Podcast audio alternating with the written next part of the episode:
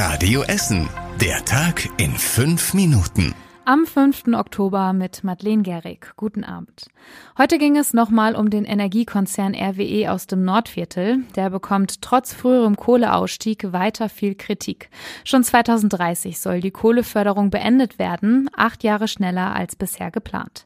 Allerdings bleiben bis 2024 noch zwei große Kraftblöcke länger am Netz. So soll die Versorgungssicherheit gewährleistet werden. Um die Kraftblöcke zu betreiben, braucht RWE kurzfristig mehr Mitarbeiter, heißt es. Nach dem Ende der Laufzeit muss das Personal dann aber wieder sehr schnell abgebaut werden.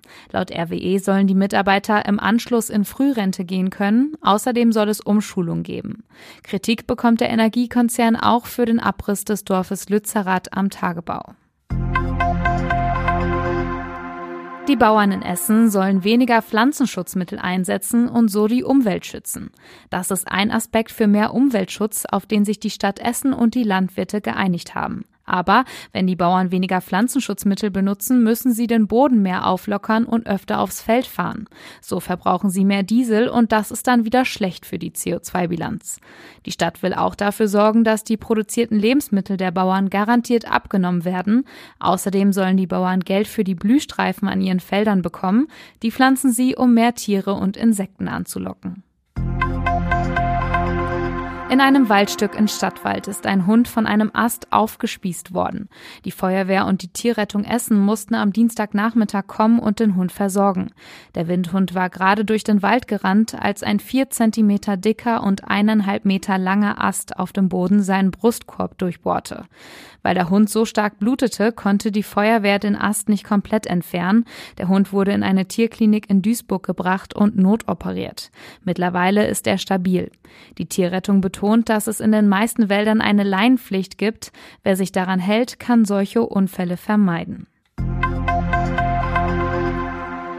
Die größte Messe für Brettspiele fängt morgen bei uns in Essen an. Fast 200.000 Spielefans aus der ganzen Welt kommen in die Messehallen in Rüttenscheid. Im Augenblick bauen die Spieleverlage noch ihre Stände auf. Radio Essen Stadtreporter Kostas Mitzalis hat sich die Vorbereitungen angeguckt. Die meisten bauen noch auf, aber wer fertig ist, der spielt schon. Martin und Arthur haben ihren Stand als erste stehen und zocken jetzt Starship Captains. Weltraumschiffe reparieren und so weiter.